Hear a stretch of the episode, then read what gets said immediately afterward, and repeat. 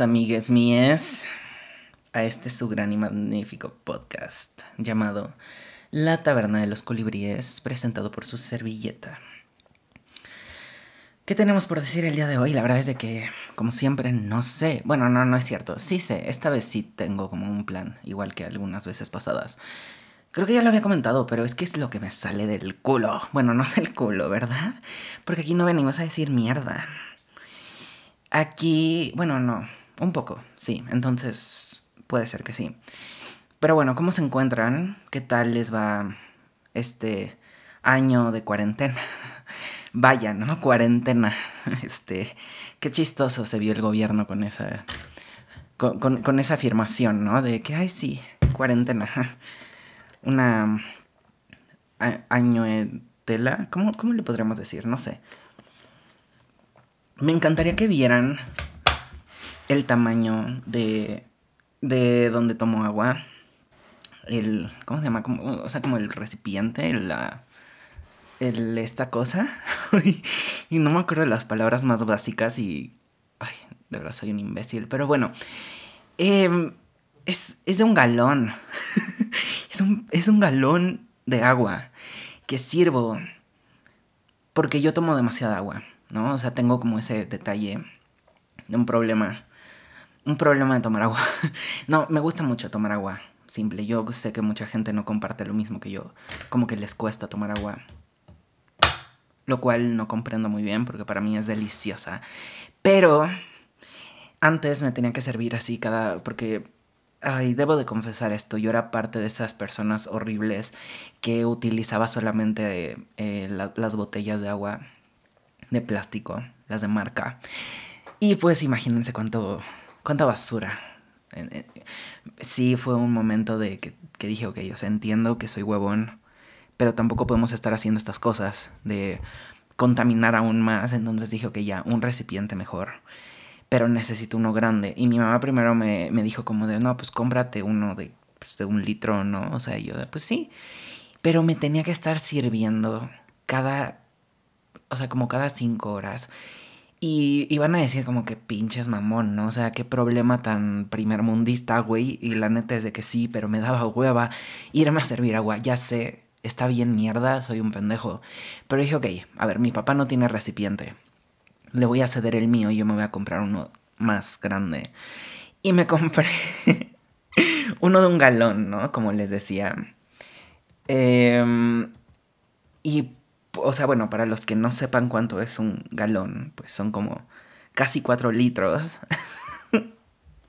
y eso tomo de agua casi diario. No creo que esté tampoco tan bien, no voy a mentir.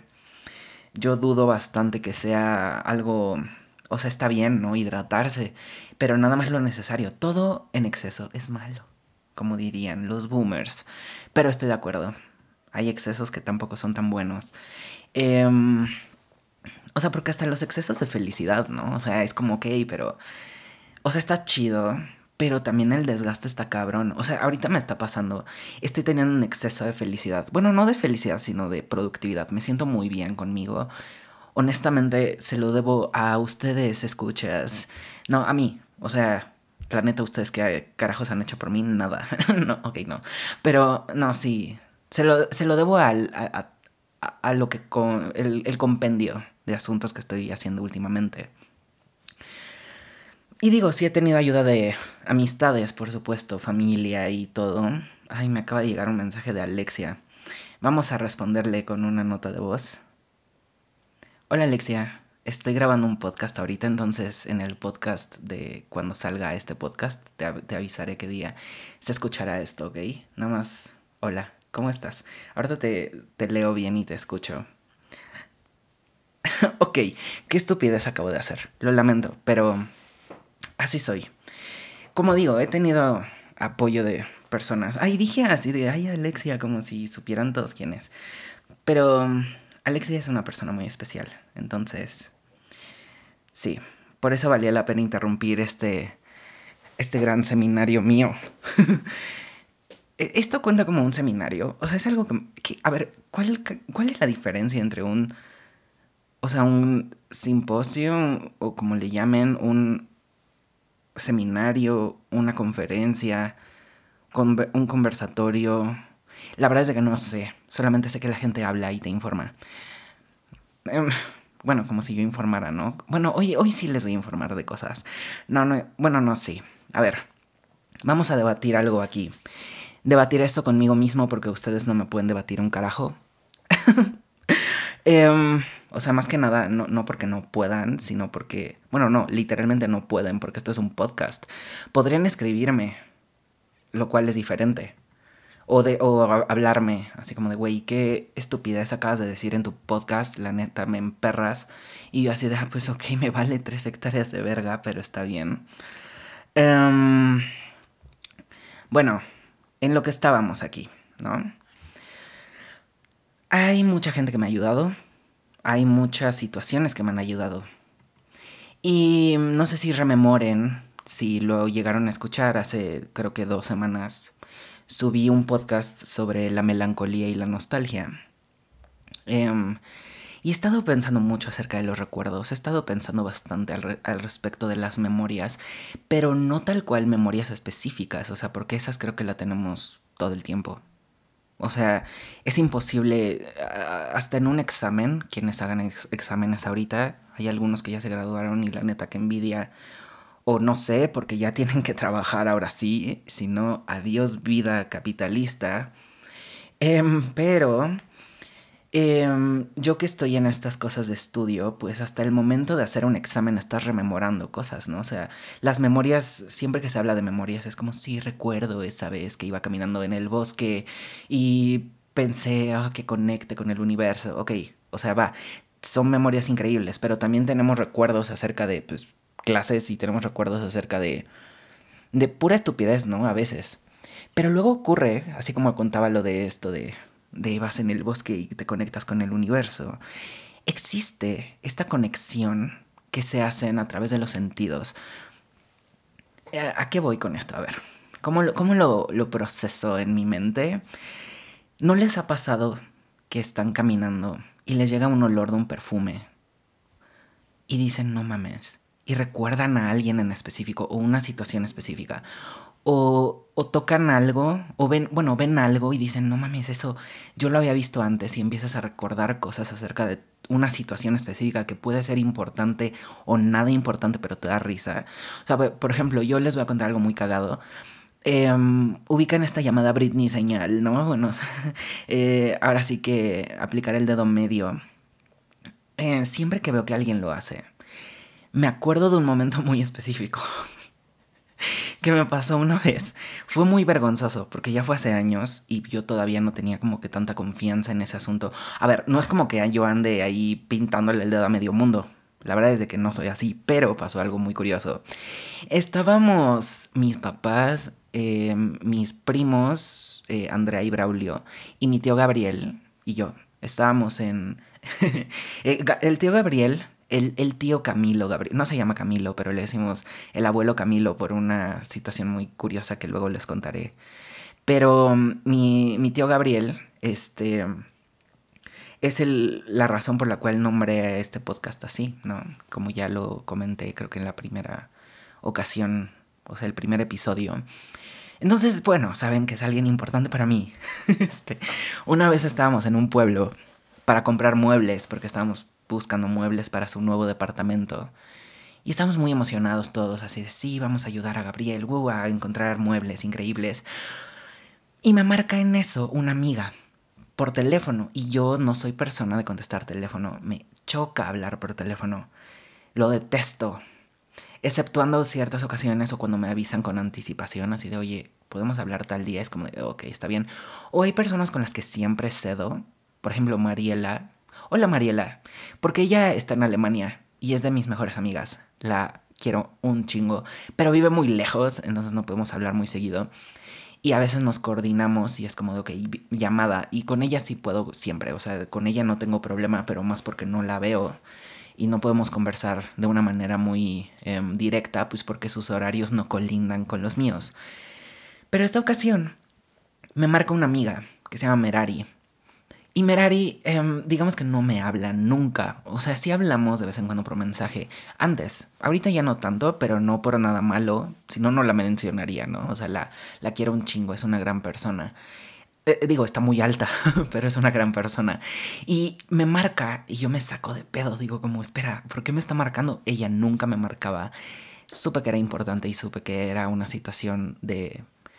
Pues debía de tener mi atención. Pero pues contexto, como les, les decía, yo estaba con mi familia. Lo que dije le dije a mi, o sea, fui con mi familia y les dije, ok, voy a estar en el coche porque alguien me está marcando, necesito hablar con esta persona. Y me dicen, ah, ok, está bien. Me meto al coche y empiezo a, hablar con ella y me está contando cosas y si era importante la situación. Y de la nada mi tío se pone en el parabrisas y me empieza a molestar. O se empieza a hacer caras y me empieza a intentar hacer reír. Y yo estoy, me empiezo a molestar un poco porque es una situación muy eh, compleja para Merari y yo quiero estar al pendiente y yo soy una persona que se distrae bastante fácil con las cosas. No sé si se han dado cuenta con este podcast, pero me, doy, me distraigo en chinga. Entonces, bueno, estoy hablando y me emperro y yo así de, güey, por favor déjame en paz, ¿no? Yo nada más le hacía señales así como bajando la mano de ya cállate. Y me sigue molestando, molestando, hasta que hace algo que sí me hace reír. Pero mi reacción es reírme y pintarle el dedo medio. Ok, pongamos esto sobre la mesa. En la vida, o sea, yo digo, este podcast ya lo escuchan bastantes integrantes de mi familia. Entonces, ya saben que soy un poco mal hablado, ¿no? Pero nunca grosero. Es simplemente palabrerías. No, no intento ofender a la gente. Entonces hacer esto para mí fue en automático porque a mí cuando me joden mis amigos pues yo hago eso, ¿no? Yo nada más pinto el dedo y ya que siga la conversación y me da risa, pero lo hago en modo chistoso. Jamás es para ofender a nadie. Pero yo esto en la vida lo había hecho. A alguien de mi familia. Y pues le pinto el dedo medio a mi tío y lo está viendo mi prima, que era un poco más chica porque esto ya fue hace años. Y mi prima, eso sí, se empezó a cagar de risa. Mi tío también, pero yo me puse rojo a más no poder. Yo dije, maldita sea, ¿cómo acabo de hacer eso? Como oso, o sea, ¿cómo, me atrevo a ofender así a un integrante de mi familia? Y más a mi tío Gabriel, ¿cómo me atrevo yo? Y fue terrible porque mis papás también lo vieron y me, dieron la regañiza de mi vida. Fue como de, ¿qué te pasa? No te criamos así. Y yo, o sea, bueno, más bien, mi, palabras de mi padre. ¿Qué chingados te pasa? Nosotros no te chingamos vergas así. Bueno, no, no me lo digo así, pero digo, la ironía de la vida, ¿no? Entonces ya, es por esa experiencia. Obviamente lo hablé con mi tío y yo estaba muy apenado, pero mi tío así de, ay, ¿qué, ¿qué importa? Y se me ha salido con él que le digo, güey, por teléfono, estamos hablando y porque con él sí hablo por teléfono. Él es otra persona que no me molesta cuando hablamos por teléfono porque son pláticas muy divertidas, pero hablamos y yo a veces digo, es que no, no mames, güey. Y yo, ay, perdón, eh, o sea, ya no le pido perdón ya no, pero en el, o sea, al principio de estas llamadas o estas conversaciones le pedía perdón y era como de, pero al contrario, ¿no? Como que es un, o sea, es un signo de confianza. Y justo, ¿no? Porque no ofendemos. Pero es por eso que cuando veo que alguien pinta el dedo a otra persona, yo me acuerdo de esto. Y me trae ese, o sea, me, me lleva a ese momento, ¿no? Y, y, y, es por eso que ya no pinto tanto el dedo como antes. Digo, no he visto a casi nadie en estos años, en estos años, ¿eh? Bueno, no, sí, en estos años, pero en este año específicamente no he visto a mucha gente, entonces no tengo tampoco que, o sea, no, no es como que en la clase, ¿no? En videollamada voy a estar pintando el dedo a mis amigos, eh, cállate, pues no. Pero bueno, la memoria. Así como hay señales que también te recuerdan cosas, pasa como en Ratatouille no sé si ubiquen, o sea, bueno, más bien, no sé cuántas veces hayan visto esta película, porque todas las personas que eh, están escuchando este podcast han visto esa película, y si no, es momento de que paren, porque voy a hablar sobre Ratatouille, y vamos a hablar de por qué Ratatouille es una película sobre lucha de clases sociales a través del arte. Es en serio, o sea, no estoy mintiendo. Vamos a hablar de por qué Ratatouille es una lucha de clases, ok. Pero para introducir al tema, ¿se acuerdan de esta escena casi al final donde Ego, que es el crítico de gastronomía, em, el, crítico de restaurantes. No sé si tiene un nombre más específico y si sí, la neta es de que no me interesa porque no soy crítico de... No, no me importa la gastronomía. O sea, a ver, no, esperen. Se me hace interesante, se me hace chida. Hay veces que puede ser muy artístico. pero no es mi interés. O sea, si alguien me platica sobre gastronomía, sí lo voy a escuchar, pero yo nunca voy a meterme al mundo de la gastronomía porque de verdad no me interesa en lo absoluto. Porque soy un desastre cocinando. Y... Ay, ¿escucharon eso? Es que moví el micrófono. ok, ya. Eh, bueno, el, el punto aquí es que tenemos esta escena de ego, el crítico, cuando está esperando a que le sirvan en, el restaurante de Gusto, ya al final, cuando en realidad el que está sirviendo, el mesero, es Linguini, que se supone es el chef, cuando en realidad sabemos que el chef es chefcito, Remy, el ratón, o la, bueno, rata, la rata azul. Me encanta, amo a Remy con todo mi ser. Pero bueno, em, esta escena en la que llega Linguini y sí se llama Linguini, ¿no? Porque tiene, o sea, tiene un nombre así, es como Linguini, este risotto. Llamámosle risotto. Llega risotto y le da el platillo a Ego. Y el otro, el otro chef, el que era antes el dueño, no me acuerdo cómo se llama. Ay, ¿por qué se me olvidó ese nombre? Es más, preparemos esto. Vamos a hacer una pausa informativa con música. Eh, que me dejan poner, porque si no, los derechos de autor en lo que busco acerca de este, los personajes. Hola, soy Daniel, editor. Olvidé decir esto, pero lo quería mencionar. Gracias a, a Mar, Mariana Suárez, por haberme dado este tema, porque ella fue la que lo puso en mi lugar de preguntas de Instagram, porque a veces pregunto de qué hablar, porque no se me ocurre algo muy específico para el momento. Así que gracias, bueno, continuemos.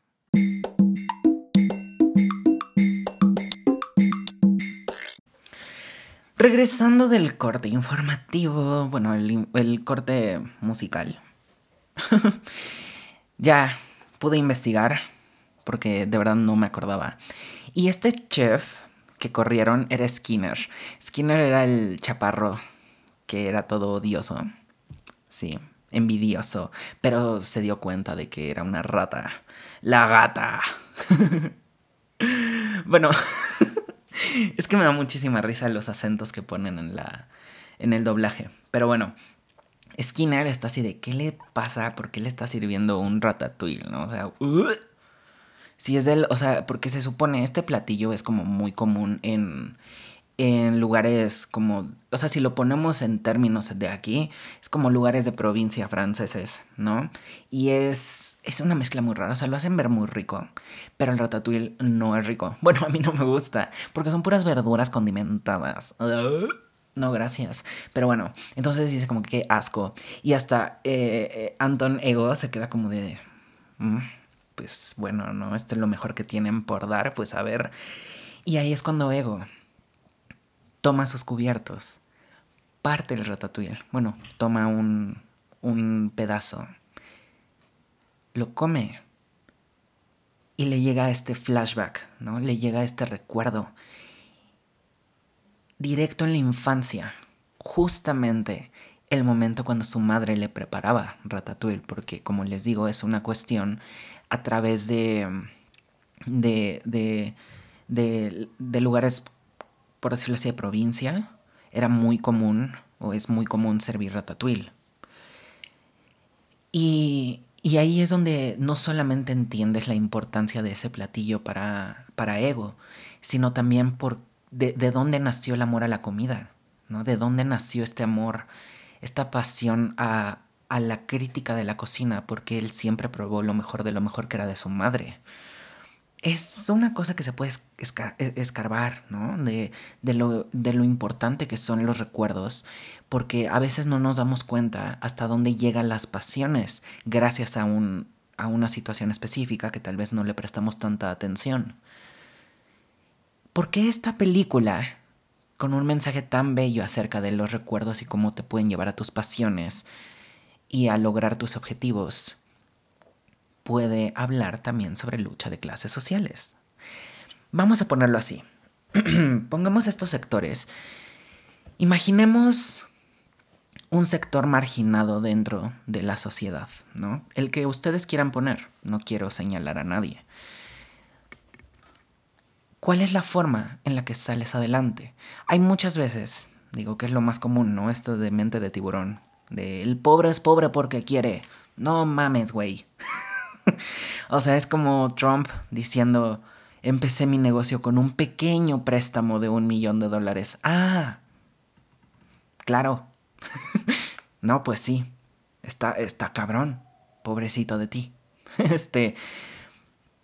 Amigos, el pobre no es pobre porque quiere. Hay una diferencia y hay que poner aquí.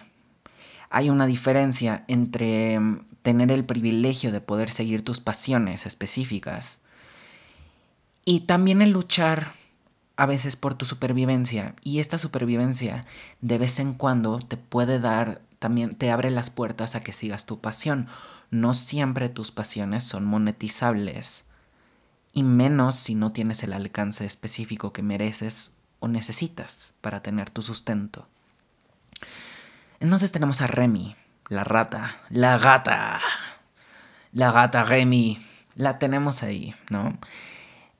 La cual ha observado como la señora en, el lugar donde viven, en el campo, la señora ve em, programas sobre cocina y él se impulsa y se emociona y dice, claro, es que esto es lo que tengo que ser y más con la frase que dice gustó, ¿no? De cualquiera puede cocinar. Cualquiera puede cocinar. espero que esto no, no, sea ofensivo. La verdad es que yo no sé. Según yo no, pues porque es el doblaje tal cual, pero no sé si es ofensivo. espero que no. Y si sí, infórmenme. Porque no, no sé a veces las cosas la verdad es de que me quedo muy atrás en este tipo de temas. No, o sea, no, no lo digo con afán de ofender, ¿no? Simplemente es algo que pasa en la película, pero... Em, ok. Cualquiera puede cocinar, ¿no? Y Remy se lo toma muy en serio, siendo una rata. Lo que él comienza a hacer es leer los libros de cocina, porque él aprende a leer porque él quiere meterse a este mundo, él no tiene la posibilidad a partir de su, de su colonia, a partir de su familia, de su gente, bueno, de sus ratas, a partir de sus ratas, él no puede cocinar, no puede hacer cosas humanas por dos simples razones. La más básica, un humano te ve, te mata, ¿ok? Como rata, ¿no? Em, y en segundo lugar, porque ese no es tu papel natural, se supone. Bajo los estatutos que se tiene sobre qué es ser una rata, él no puede cocinar, él no puede hacer nada que tenga que ver con los humanos. Más allá del aspecto de supervivencia, es un aspecto de que tu propio lugar de estadía, donde creciste, te dice no puedes hacer esto porque a ti no te no es para ti, ¿no? Entonces crecemos em, en la trama bueno, avanzamos en la trama, también crece, claro, se vuelve más interesante. Y es cuando Remy de plano dice que ya voy a cocinar aquí dentro con la señora, ¿no? Eh, bueno, a ver, antes de esto, tenemos esta parte de que él tiene la cualidad, él tiene este don de los sabores. Para él los sabores son muy importantes y los olores. Y es por eso que él empieza a descubrir que está podrido y que no y su familia empieza a explotar esta situación. Y es como de, oye, tú que tienes este don, ayúdanos porque somos tu familia. Y pues él no tiene de otra, le da hueva, pero pues dice, ok, no tengo de otra, no. Eso que escuchan es mi pie, está tronando. O sea, no truena solito, no es como que nada más estoy y truena, sino que lo estoy tronando yo. Lo lamento mucho, espero que no les molesten esos ruidos. Porque si sí, pues váyanse. Porque yo me... Iba a decir algo. Pero me trueno todos los huesos siempre. Wow. Bueno, entonces em, su familia empieza a explotar un poquito su don, pero no hacia el lado en el que él quisiera explotarlo, ¿no? No es su pasión, no es su llamado. Y pasa, intenta cocinar, eh, lo cachan, la señora se pone. Eh, se pone bien intensa porque no manches, hay ratas en mi casa. Y pues dispara el techo, bajan todas las ratas, ven a todas las ratas y es como, no mames, tengo que matar a todas porque es una manada de ratas. ¿Cómo se dice? A ver. Grupo de ratas. Usemos... ¿Cómo se le llama? Ah, no sé. Mm, ok. Ratas. Porque no, no hay un nombre al parecer. Ratas. Entonces encuentra ratas. O sea, es que es así como, por ejemplo, los peces se les dice banco, ¿no? Pues yo dije, a lo mejor hay un nombre para los para las ratas. Al parecer no hay. A menos de que me esté mintiendo Google. Lo cual no se me haría raro. Pero bueno, Ok, progresamos en la historia, bla, bla, bla, sigue. Él encuentra el, el restaurante Gusto, el cual tanto le inspiró para comenzar a cocinar gracias a la frase, cualquiera puede cocinar. Entra y pues se acerca a Linguini, ¿no? Eh, obviamente sin que lo noten todavía. Y huele Remy esta sopa y dice, ¿qué chingadera es esta? Sujeta es lo mejor, me encanta usarlo en memes. De verdad, siempre que alguien dice una opinión estúpida, yo voy directo a decir. Em, no, digo nada, solamente mando ese sticker de la rata. Aunque creo que no, ya no, últimamente no lo mando tanto. Lo voy a volver a empezar a mandar porque me da mucha risa. Remy así con cara de vómito. Pero bueno, ok. Bueno, más bien cara de asco. ¿Cómo es la cara de vómito? ¿Qué pedo? bueno, mi cara es cara de vómito. Soy horrible. Continuando. Espera, ahorita que lo recuerdo. Raúl, vete a la verga. O sea, porque me dijo que hablo muy fresa durante el podcast. Pues sí, güey. Es mi forma de hablar diaria, que tú no te des cuenta que así hablo. Tú también hablas muy fresa, güey. Eres privilegiado, ¿qué quieres hacer? Bueno, ahora sí, regresando al tema. Em, empieza a cocinar Remy así de, uy, ya me emocioné, voy a hacerle la sopa, la sopa, santa sopa. Y pues Linguini lo ve y dice, una rata, no mames, sirven la sopa y es de no, porque todos creen que quien estaba cocinando era Linguini, cuando en realidad fue Remy, les gusta la sopa y dicen, ok, contratado porque tienes el don natural de tu... Bueno, no sabe, no, sí saben esto, ¿no? De que su padre Nada más lo sabe eh, Skinner. Pero dice como, no, pues es el talento natural, ¿no? Ay, pobrecito estúpido, si no lo tiene. Pero hay algo que Linguini sí tiene. No será el talento natural para cocinar, pero tiene el vínculo directo con esta clase de élite que es el mundo de la gastronomía.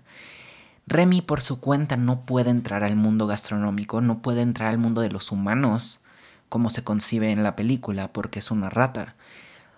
Pero al tener esta relación con Linguini, él genera este vínculo, ¿no? ¿A qué me recuerda esto? Hay algo que no sé si se han dado cuenta, pero pasa mucho en las películas de Disney, de, o sea, Pixar, de DreamWorks. Utilizan animales o seres extraños, eh, diferentes, alienígenas, para concebir cómo es la sociedad, a los animales como Remy los pintan como seres, como en la sociedad, o sea, es una, una metáfora a los seres... Em, no, a ver, espera. Remy, como rata, la vuelve metáfora a lo que es ser parte de un sector marginado. Que yo esté de acuerdo con que lo pinten desde animales, la verdad es de que no. Que yo esté de acuerdo que lo pinten desde, seres extraños, la verdad es de que no. Por ejemplo, tenemos esta película de, de la princesa y el sapo, ¿no? Que más de la mitad de la película, Tiana es una, es una rana. Es como de, güey, ¿y la representación en dónde está? A ver, no se ponga, no digan, ay, generación de cristal, huevos, huevísimos.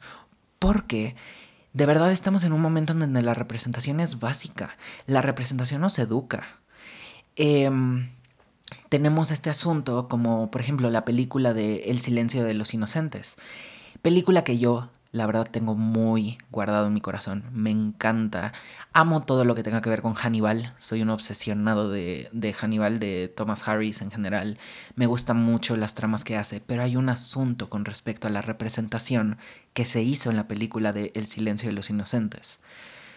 Tenemos esta película donde la persona principal que se visualiza como villano es una persona trans, pero que no es trans.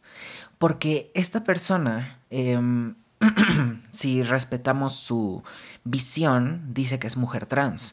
Pero hay una cosa, en realidad dentro de la trama dice no es mujer trans, nada más cree porque desea mucho eh, a las mujeres y, y es tanto la envidia de todo lo que tienen que las mata y quiere ser una aquí está el problema de la representación, amigues, porque dense cuenta la época en la que salió El silencio de los inocentes. En el, en el 91, que es cuando sale esta película, que es gran película, yo sigo diciendo que es excelente película, a mí me fascina. Pero ¿cuál es la concepción que se tiene? Es de las primeras veces que aparece la representación trans.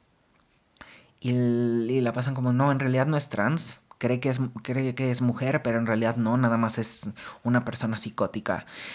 Pues, ¿qué va a pensar la gente, no? Ah, creo que hay que entender que la, nos educa también el cine, nos educa en los medios, no nada más en clases ni en tu casa. Nos educan en cualquier lado. Pero bueno, la representación que aparece, para mi parecer, o sea, yo no estoy diciendo que sea el propósito, porque puede verse desde varios puntos, ¿no? Pero yo sí lo veo como esta lucha extraña de clases eh, sociales, ¿no? En la que Remy es parte de este sector que no es nada aceptado en la sociedad, como se concibe como normativa.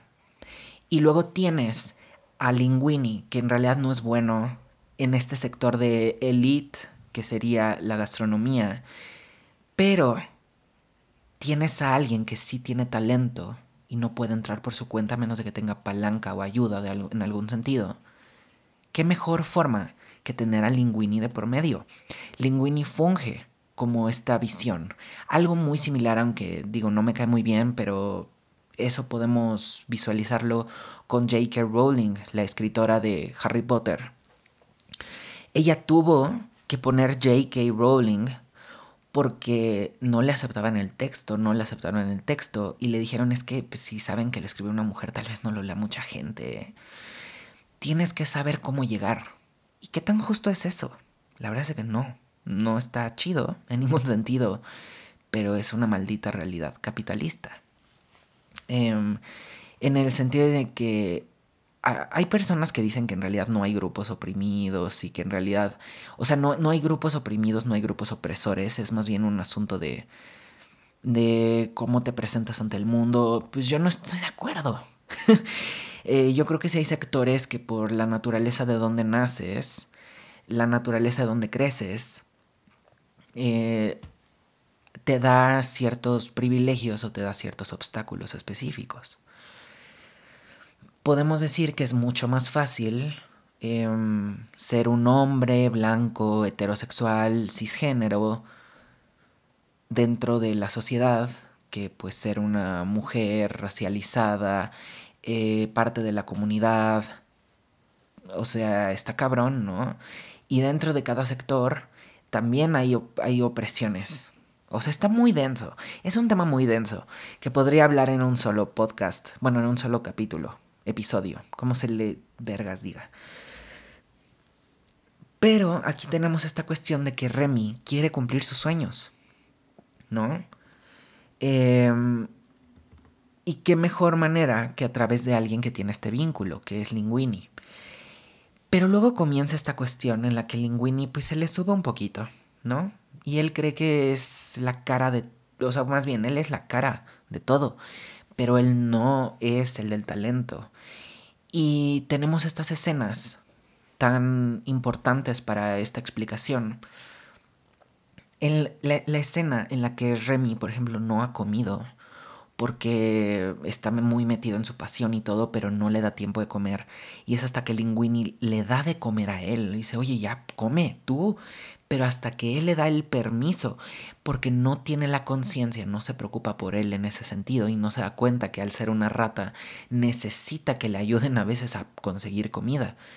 Pero luego eh, por ayudar a su familia, Remy, por esta cuestión que se tiene tan intrínseca en muchas, en muchos sectores de minorías, este, que, de donde vienes debe de quedarse en tu sangre y debe de quedarse en tu presencia, en tu memoria. Es algo que no puedes erradicar de donde vienes. Y a veces esto se complica un poco y comienzas a creer que le debes algo a estas personas o a estos seres, ¿no? En el caso de la película, le debe a su familia.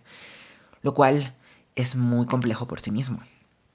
Porque ¿qué tanto le debemos a las personas que, que, que hacen algo por nosotros? A ver, yo creo que es un asunto, y esto es totalmente personal, ¿no? Em, yo creo que todo lo que se haga por otra persona debe de salir, tal vez no en un asunto meramente de corazón, porque pues a veces de corazón pues tú te tiras a la mierda, ¿no? Haces algo de corazón y de la nada ya te jodieron muchas cosas, este, porque eh, tal vez te quitan tu tiempo, te quitan estas situaciones, ok. A veces sí hay ganancias al respecto y no se trata tampoco de decir de que no todos los hombres son corruptos, todas las mujeres son corruptas, todas las personas en el mundo son egoístas, o sea, e, e, es un asunto de supervivencia, ¿no? Pero de verle algo a alguien, cuando haces algo porque crees que le debes a alguien, eso ya no te está dando ningún tipo de ganancia. No, al contrario, a veces hasta te te pone en situaciones muy complicadas. ¿Qué tanto le debemos a la gente? Una cosa se trata, es como en esta película de, de Kung Fu Panda, ¿no? Del pasado, pues ya está atrás, no puedes hacer nada para cambiarlo. El futuro no sabes qué va, qué va a ser. Hasta es un asunto medio existencialista, ¿no? ¿Y el presente qué? El presente, como lo mencionan en la película, el de Kung Fu Panda, el ahora es un regalo, por eso se llama presente. Qué cursi frase, pero es muy pinche cierta. Si haces algo por alguien porque le debes algo, y son muchas ocasiones es que yo le debo algo, o sea, no te dice como de, oye, un favor por otro favor. Eso está, yo estoy de acuerdo. Un favor por otro favor cuando son equiparables y justos, pues va. Pero si es un asunto de es que hizo esto por mí en el pasado y pues yo siento que le debo y debo de hacer esto porque si no y siento bla bla bla. O, sea, son puras excusas para ponerte incómodo, ¿no? Y esto que pasó con Remy es de que Remy en realidad no quería darle la comida a su familia fácil. Pero a ver, aquí está algo muy complicado de entender con respecto a la metáfora de Ratatouille. No está dando el mensaje de que robar comida está mal porque dentro de Ratatouille lo que conciben como comida es la metáfora al arte. No una metáfora literalmente a la gastronomía. Porque, a ver, robar comida, huevos, roben, roben comida. No, no es cierto. A ver, hay policías escuchándome, me acabo de acordar. Policía, señor policía, es totalmente broma. no es cierto. Em, ahora sí que 13-12. Entenderán o no, pero 13-12. Entonces, este... Em, el asunto de la supervivencia es de que pues a veces necesitas comida, ¿no? Y hay personas que no tienen esta facilidad de conseguir comida y luego es este asunto de, pero tienes que luchar por tus cosas. ¿Estás diciendo que tengo que luchar por tener una necesidad básica de mi cuerpo? Algo con lo que si no, o sea, si no tengo esto, me muero, realmente tengo que luchar por ello, a mí se me hace muy injusto. Entonces hay que plantear esto. La metáfora de Ratatouille no es no robes comida, sino no robes arte. Muy diferente. Pero bueno, se puede concebir de muchas cosas y también no sabemos qué piensa Pixar al respecto de esto. Nada más es un análisis de mi cabeza que tuve hace unos meses. Entonces continuamos con la trama. Y se da cuenta Linguini que Remy le está dando comida a su familia, está robando comida de, el, de, de Gusto, ¿no? Del restaurante. Está robando arte. Porque creía que le debía a su familia algo. Y a ver, por supuesto, o sea, su familia es importante, porque sin su familia no hubiera sobrevivido pero que tanto le terminas debiendo. Se vuelve una situación sencilla con respecto a qué tanto das por tus propios principios y qué tanto estás dando más porque crees que debes algo. Y hacer algo porque debes hacerlo sin y corrompe tu moral o corrompe tus principios, chale, ¿no? Ahí es cuando empieza a haber este problema. Entonces eh, Linguini y Remy se pelean y Linguini dice yo puedo sin ti y luego entra en crisis y se da cuenta que no va, va a buscarlo a todos lados. Remy se da cuenta también durante todo esta, este pedazo de trama que en esa ciudad hay literalmente establecimientos para cazar ratones y ratas, ¿no? Se da cuenta que él está en un mundo hostil donde no lo quieren ahí. Y él cree que pues ya lo último que le queda es la familia, ¿no? Hasta su papá, este, que no me acuerdo cómo se llama, Django, este, hasta su papá le dice, pues lo único que te queda aquí es la familia. Lo cual yo estoy de acuerdo hasta cierto aspecto, pero no hay que tenerlo como familia de sangre. Nada más, ¿no? A veces la familia de sangre mejor vete, ¿no? Eres familia de sangre, lárgate la chingada porque no me tratas bien. No le debemos nadie, a, nadie nada en absoluto. Y menos si, o sea, perdón, pero pues me diste la vida, o sea, ok, gracias, pero pues yo, yo no pedí estar aquí. ¿Quién, ¿Quién, dijo que quería vivir? no, no, no, no es cierto. O sea, sí, pero no. Em, y continúa eh, este asunto de, de, en el que Remy habla con Linguini, bueno, se comunica con Linguini y se dan cuenta que llegan a este trato de que pues uno no puede sin el otro. En realidad Remy no puede cumplir sus pasiones sin Linguini y Linguini no puede lograr lo que tanto quería lograr, que era este reconocimiento, en general tener un lugar en el mundo, si no fuera por Remy comienzan a hacer la, todo el asunto de la cocina, bla, bla, bla, se enteran todos los, eh, los, los de dentro de la cocina, que en realidad son ratas las que cocinan y pues se enojan y se van hasta este Colette, que es la novia de, de Linguini, se enoja en un principio, hasta que recuerda esta frase de cualquiera puede cocinar, ¿no? Y dice, ok, apoyo, porque en realidad Colette también es alguien que sufrió mucho para entrar al mundo de, la, eh, de esta, este mundo de élite, ¿no? Este mundo privilegiado, porque es mujer. Ella luchó muchísimo, hasta lo dice, como yo tengo que ser salvaje aquí, porque si no, no me respetan, no me toman en cuenta, no me toman en serio, esto está muy cabrón. Y es gracias a eso, gracias a esta... Em, este espejo que hace con Remy en su mente, que dice, ok, te apoyo, porque si de verdad tiene este talento, es por algo. No, no vamos a desperdiciarlo, si llegó hasta aquí es porque le encanta, igual que a mí, ¿no? algo muy importante que a veces desde esta relación de rememoranza, a través de la memoria, a través de los recuerdos, puedes empatizar con la gente. Es gracias a que viviste algo específico, alguien te cuenta la forma en la que lo cuenta o lo que pasó en la situación ajena, te puedes relacionar porque es un recuerdo que llega a ti y dices, yo también viví esto. O sabes que no lo viví igual, pero entiendo lo que es no estar en una buena situación. Es gracias a la, memoria, a los recuerdos, ¿no? Al, que, nace la empatía. Em, ay, perdón por estar tanto con mi garganta ahorita, pero no sé qué me pasa. Supongo que es la hora. Em, bueno, continuamos con la trama. y llegamos a este punto en donde se enteran que Ego llegó al restaurante. Vaya qué problema. Porque Ego ya le bajó las estrellas a Gusto, al restaurante de Gusto, porque dice que ya no tiene la misma calidad desde que murió Gusto. Entonces llega para hacer una nueva crítica.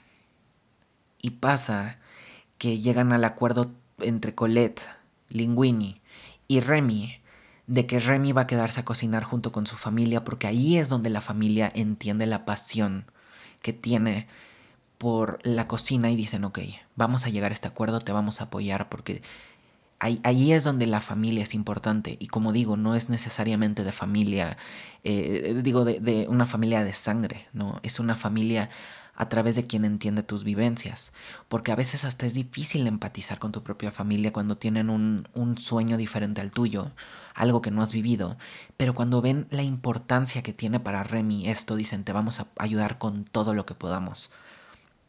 Ayudan, cocinan, Linguini se prepara para ser el mesero porque nadie, nadie, nadie está atendiendo ahí porque pues todos se fueron cuando se enteraron que había ratas, cuando se enteraron que, estaban, eh, que el cocinero en realidad era este Remy, pues todos dijeron, no, este güey está, está piradito, ¿no? Pobrecito, loco.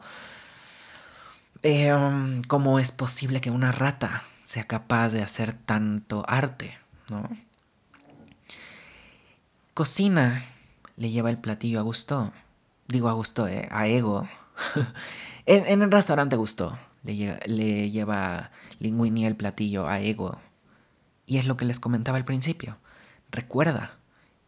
Y le dice, por favor, mis felicitaciones al chef, pero tú eres el chef, entonces, ¿qué, qué mejor? Y es cuando dice, no, yo no soy el chef. Primera vez que le da el espacio a Remy para ser él mismo para le, da su lugar, entiende que él, claro que es un conecte, pero no puede ser la finalidad del éxito. Porque el éxito no se lo debe a Linguini tal cual. El éxito es de Remy, porque él encontró cómo llegar a acuerdos con Linguini sin ni siquiera poder hablar del mismo lenguaje. Eh, bueno, la misma lengua. Y conoce Ego a Remy, le cuentan toda la historia y Ego parece decepcionado, parece enojado, ¿no? Se va, nada más agradece. Y dicen, pues ni modo, ya se acabó este cuentito. Y Ego escribe esta reseña tan maravillosa, donde termina con, al fin entiendo lo que quiso decir Gusto con cualquiera puede cocinar. No significa que cualquier persona que se lo proponga puede cocinar, ¿no? No cualquier persona que se lo proponga va a ser arte sino que el arte puede venir de cualquier lado. Y obviamente, eh, ya sabemos en la trama, esto le quita seriedad a Ego porque se, enteran que es un lugar que tiene ratas. No, Ego, nunca dice quién cocinó fue una rata, pero pues se enteran que donde eh, Ego fue a calificar con cinco estrellas, regresó a ser un lugar de puras ratas, pues ya, adiós restaurante, adiós eh, este asunto de ego, ¿no? De, de que tiene este, eh, esta entrada en la elite de la cocina, pero terminan haciendo su propio restaurante.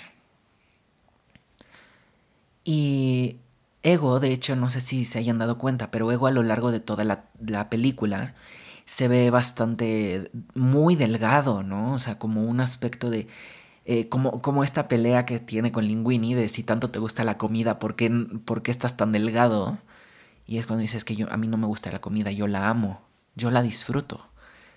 Pero realmente la está disfrutando. Ahí está el asunto de que gracias a Remy, él rememora lo que era disfrutar la comida de verdad amar la comida de verdad, no criticarla.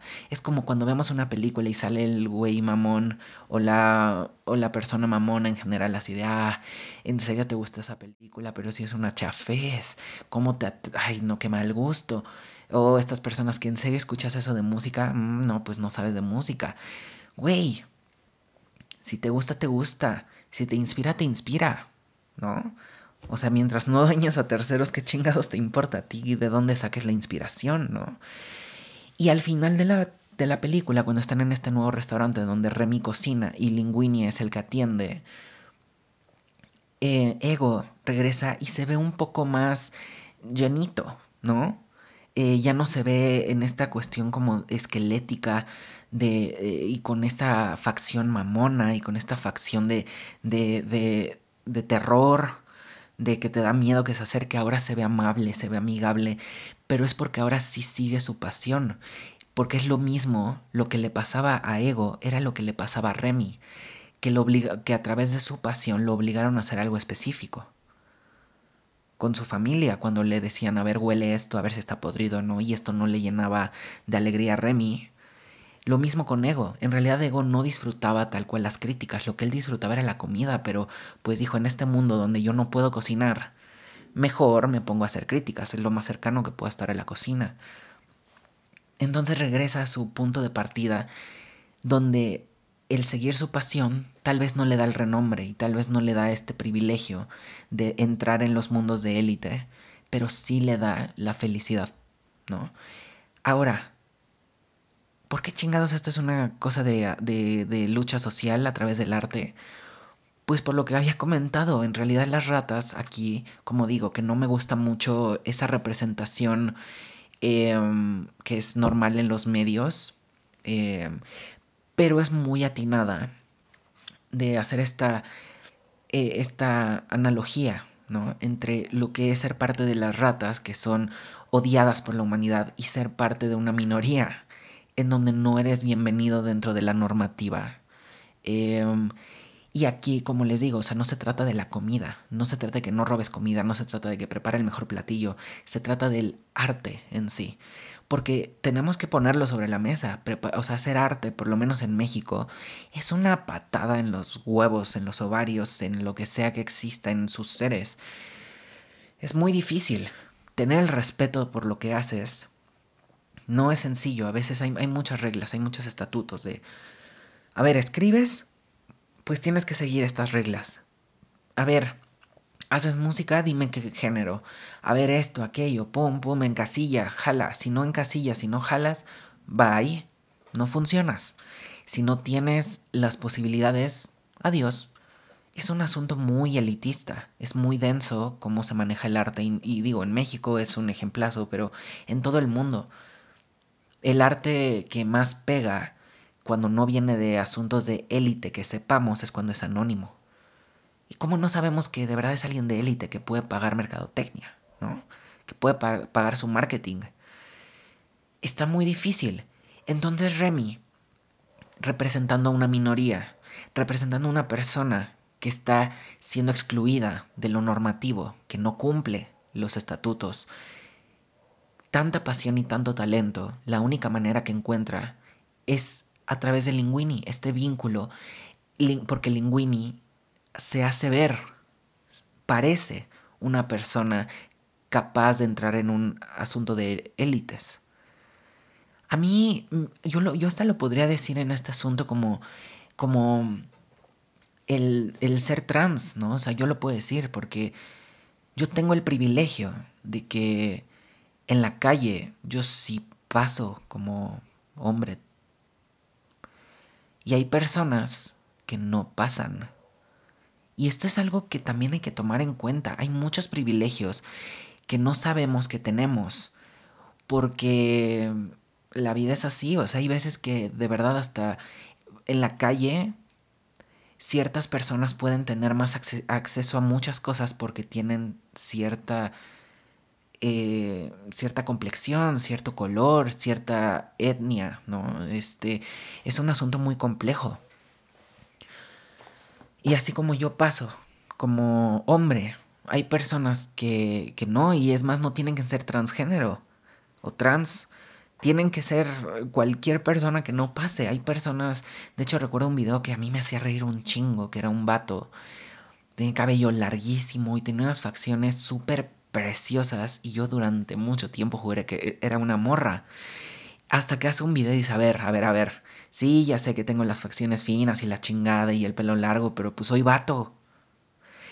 Y es un hombre cisgénero, o sea, cisgénero, para los que no sepan, es que tu, tu género es... Si te identificas con el género con el que naciste y te criaron, básicamente. Entonces le puede pasar a cualquiera, o sea, es, algo visible, o sea, eso de que tus cromosomas, eso de que, nada, huevos. No eres, no eres hombre porque tus cromosomas no son los de hombre. Güey.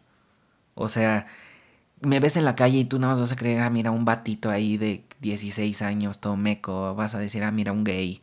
Porque pues tengo todavía muchos, tengo manerismos pues, por cómo me crié, ¿no? Pero es un asunto del privilegio de ver. Es la visión. Es el cómo hablas, es lo que dices, ¿no? El cómo te expresas, cómo te mueves. Y este privilegio de entrar a un sector de élite, de, élite que era la gastronomía, pero se puede eh, confeccionar aquí en la metáfora como arte. Linguini tenía todo para poder entrar. Le faltaba el talento y la capacidad, la cual se la dio Remy. Entonces, este asunto de, de, esta crítica social de cómo tenemos a veces que luchar contra nuestros propios principios para llegar a donde queremos estar no es justo. Y más cuando lo que quieres hacer no hace daño, ¿no? Cuando es algo productivo, cuando es algo que, que enseña, que, que hace tanto bien. Pero es a través de estos vínculos de rememoranza con otras personas, con otros, con otros seres, con otras situaciones, que generamos la empatía, ¿no? Es la memoria tan importante. Y no sé si escucharon eso, pero fue mi panza. Tengo hambre. Pero quería grabar esto ahorita, entonces, pues, chin. bueno, para concluir esta parte, ¿no? ¿Cuál es la enseñanza que nos deja Ratatouille? Pues esta cuestión de que a veces las élites no son donde deberíamos aspirar a llegar, ¿no? Puedo comprender la, la, o sea, hasta yo, ¿no? Me veo tentado a veces, es que a mí me encantaría. O sea, y va a sonar bien mamador, pero necesito poner esto sobre la mesa. O sea, hay veces que yo, o sea, yo digo, yo hago, yo escribo porque me mama y porque me, me apasiona, pero luego pienso como qué magia sería ser recordado así como tal vez recordamos a escritores tan importantes como Gabriel García Márquez y como Pablo Neruda, pero a ver, ahí de ahí a que sean buenas personas, ok, no importa, ¿ok? Nada más, se recuerdan. Estoy diciendo que se recuerdan. No me salgan como, pero es machista. Ya lo sabemos. Lo sabemos muy bien. O bueno, no sé si lo sabemos en general. Esperen, tal vez, tal vez esto fue un comentario muy controversial. Lo cual puedo voy a hablarlo en algún momento. Eh, porque también tenemos este... O sea, recordamos a John Lennon, ¿no? Pero de ahí a que haya sido una gran persona, ay, caray, ¿no? este, eh, estoy seguro de que si hay un infierno y yo termino ahí, me lo voy a topar. Em, pero bueno, este, a lo que voy es de que, pues sí hay veces que me encantaría ser recordado, ¿no? Y ser parte de estas élites literarias. Y luego me pregunto, ¿realmente ese es mi objetivo final?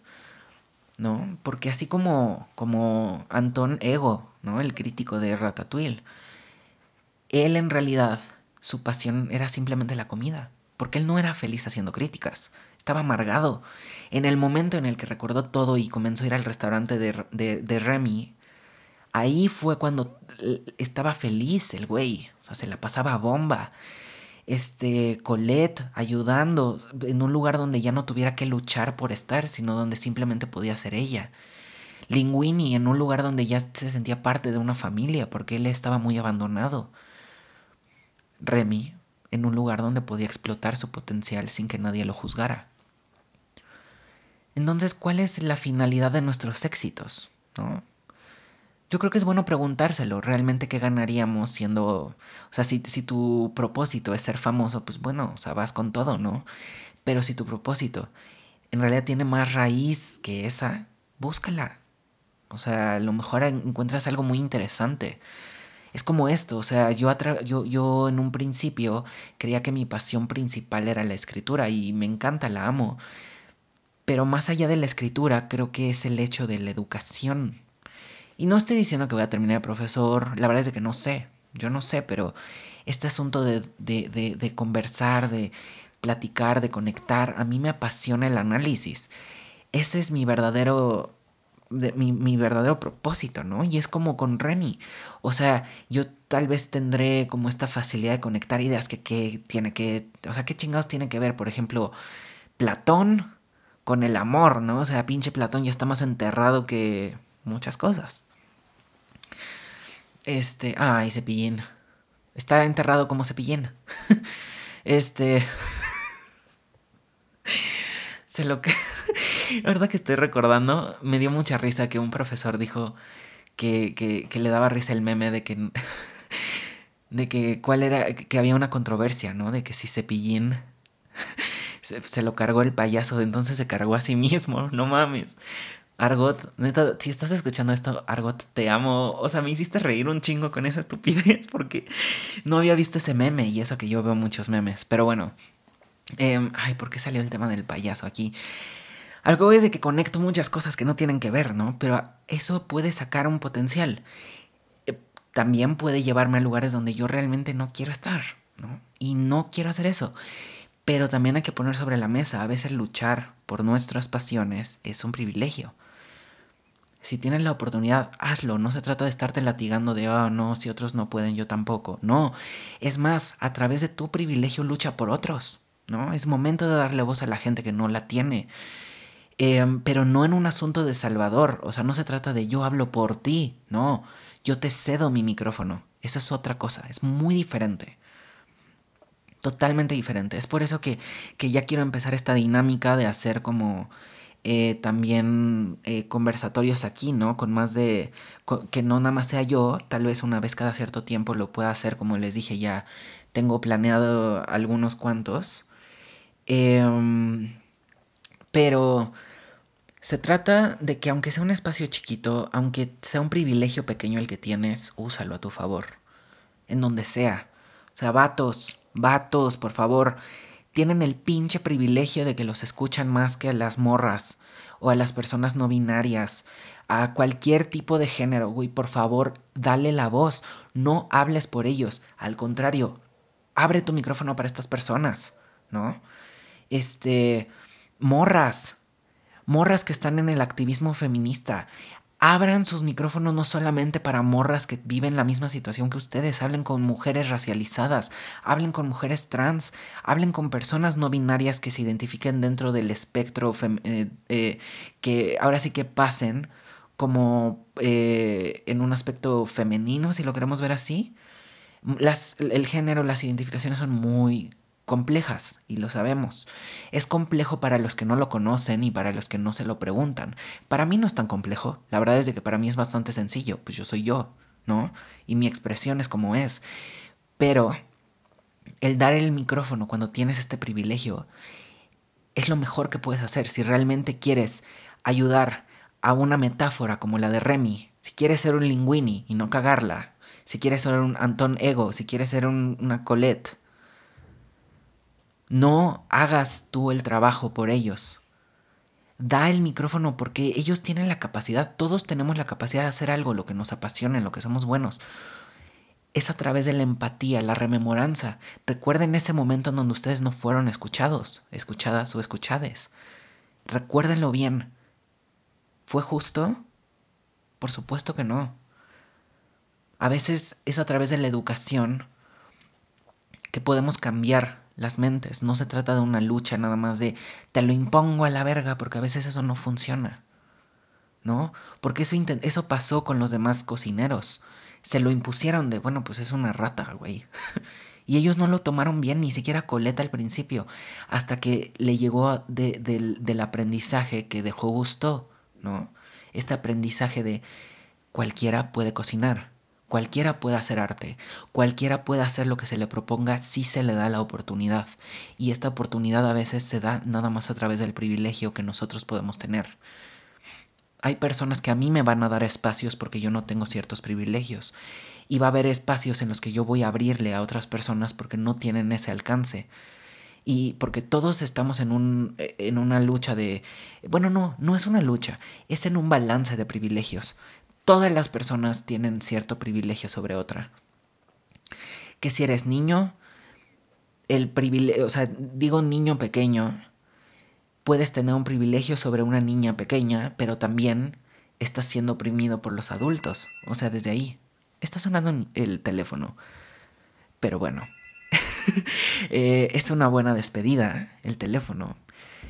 Em, así me conectaré con ustedes a través de las llamadas que tanto odio y detesto. Pero mm, todo se trata de estar interconectados, de, de, estar presentes y estar conscientes de lo que tenemos y de lo que no tenemos. Y jamás, jamás dejarnos vencer por estas cosas. Y a veces está muy cabrón, porque también el, eh, la estabilidad es un privilegio. Todo es un pinche privilegio.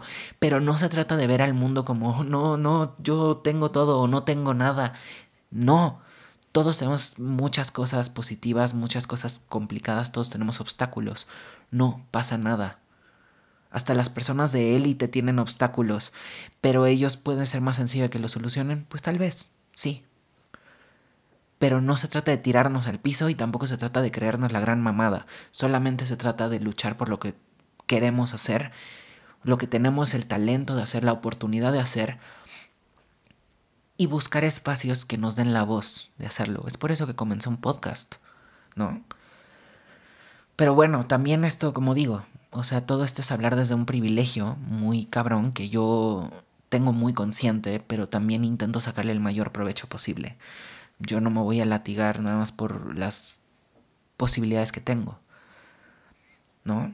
Así como como Remy al final luchó un chingo, yo también lucho un chingo por muchas cosas y todos nosotros. Bueno, eso fue todo por hoy. Muchas gracias por sintonizarme. Se cuidan, les quiero. Cualquier cosa, ya saben, mensajes, este, mis redes, ahí están. Em, me pueden mandar mensajes a través de Anchor, de la aplicación de podcasts. Ahí pueden dejar mensajes y yo los escucho los pongo en el mismo podcast. Pero bueno, hasta luego. Adiós.